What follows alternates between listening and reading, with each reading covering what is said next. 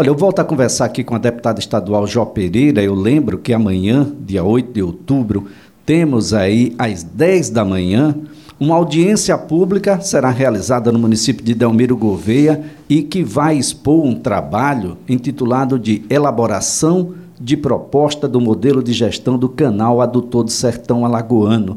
Foi uma audiência solicitada pela própria deputada estadual Jó Pereira para que as pessoas né, que vão se utilizar do canal do Sertão tenham a voz, tenham a vez possam, de fato, a, trazer quais são as suas próprias expectativas e, junto com os técnicos, saber se essas expectativas elas são possíveis e, junto com a política, garantir de que, se são possíveis, que elas se materializem, que elas aconteçam, deputada.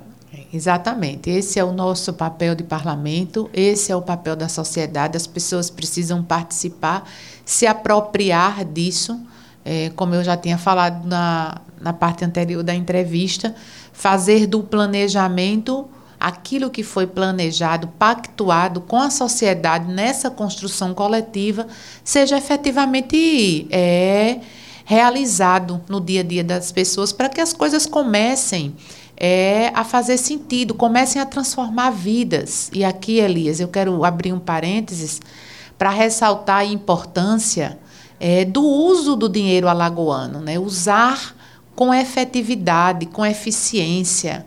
O dinheiro que eu costumo chamar de azul e vermelho são as cores da nossa bandeira. É o dinheiro que a, todas, todos nós, todas nós pagamos de tributo, de impostos, mas o dinheiro que o Estado arrecada, o dinheiro azul e vermelho, esse tem que ser usado de forma planejada para enfrentar os nossos maiores desafios. Quais são os maiores desafios de Alagoas? São esses que estão refletidos nos indicadores sociais, que infelizmente ainda não conseguimos avançar. O nosso IDH ainda é muito baixo, a nossa população na extrema pobreza, as pessoas que vivem com abaixo com recursos menores do que o salário mínimo, é menor que 100 reais. Então, são pessoas que precisam ser resgatadas. Então, a gente, nós precisamos, sim, Alagoas não pode dispensar recurso federal. Alagoas não pode dispensar a oportunidade de buscar recursos internacionais para fazer o que Alagoas precisa fazer, que é enfrentar esses maiores desafios, dar acesso à saúde, tratar a pessoa com deficiência, dar acesso à complementação de renda adequada, a projetos que resgatem as pessoas e que insiram as pessoas de forma é, é, produtiva, de forma é, inserindo no mercado de trabalho, seja através de empreendimentos, seja através da geração é, de emprego e renda. Fazer com que esse dinheiro alagoano precisa combater as nossas desigualdades que são muitas, Elias, são muitas. Então não faz sentido. Nós precisamos ter prioridades e as prioridades precisam enfrentar os desafios que Alagoas precisa enfrentar. Tá? É, e aqui eu gosto muito de citar um exemplo é, do, de um município que eu conheço de perto, que é o município de Campo Alegre. Campo Alegre teve a oportunidade é, de, durante os últimos oito anos, é, fazer a obra de esgotamento sanitário do distrito de Lusiápolis, que tem 25 mil habitantes.